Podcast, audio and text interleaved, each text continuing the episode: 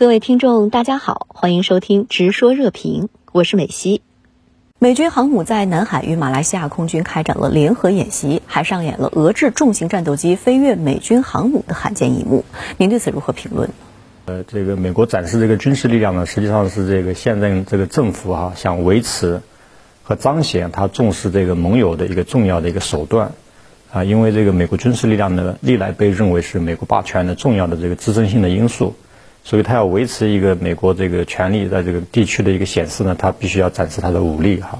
这是一个。那么第二个呢，就是说他为什么要在南海哈去，并且跟马来西亚来搞这个联合军演习呢？那么这个呢，是美国这个县政府他要拓展他的印太的一个地区影响力啊。那么对于美国印太战略来说呢，这个东盟的这个反应啊，东盟的这个意见呢是非常重要的。所以他也想向地区内的国家呢展示哈美国对这个区域的一个重视。在美方的所谓撑腰壮胆下，台当局声称战斗到底。那么，您是如何来看台当局的这番表态呢？我觉得这个东西，呃，以台湾的台湾的战斗能力来讲，我觉得可能就是一个笑话哈。就是说，要要这个应对中国大陆的这个军事力量的崛起，啊，他根本没有这个力量来制衡我们这个中国大陆的这个统一的这个决心哈，因为。其实按照美方的一个评估哈，我记得几年前这个兰德公司也有一个评估，就美国一个很著名的智库哈，兰德公司有一个评估，就是说，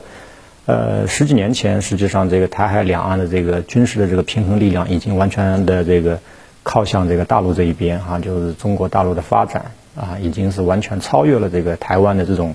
军事力量啊，无论是美方给予台湾。多大的军事力量的支持啊，包括这个售卖武器啊，都不可能再保持两岸军事力量的一个平衡。这个台湾当局就是说，在面临这种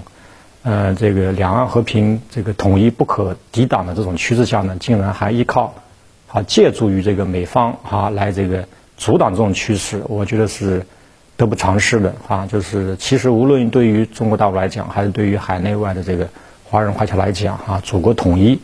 啊是这个中华民族的这个呃历史的一个任务啊，也是中华民族伟大复兴过程当中不可或缺的一步。所以这个历史大势呢，我觉得它是阻挡不了的。所以任何借助于这个美军哈美方的这个力量来介入，想阻止这个趋势，我觉得都是做这个白日梦。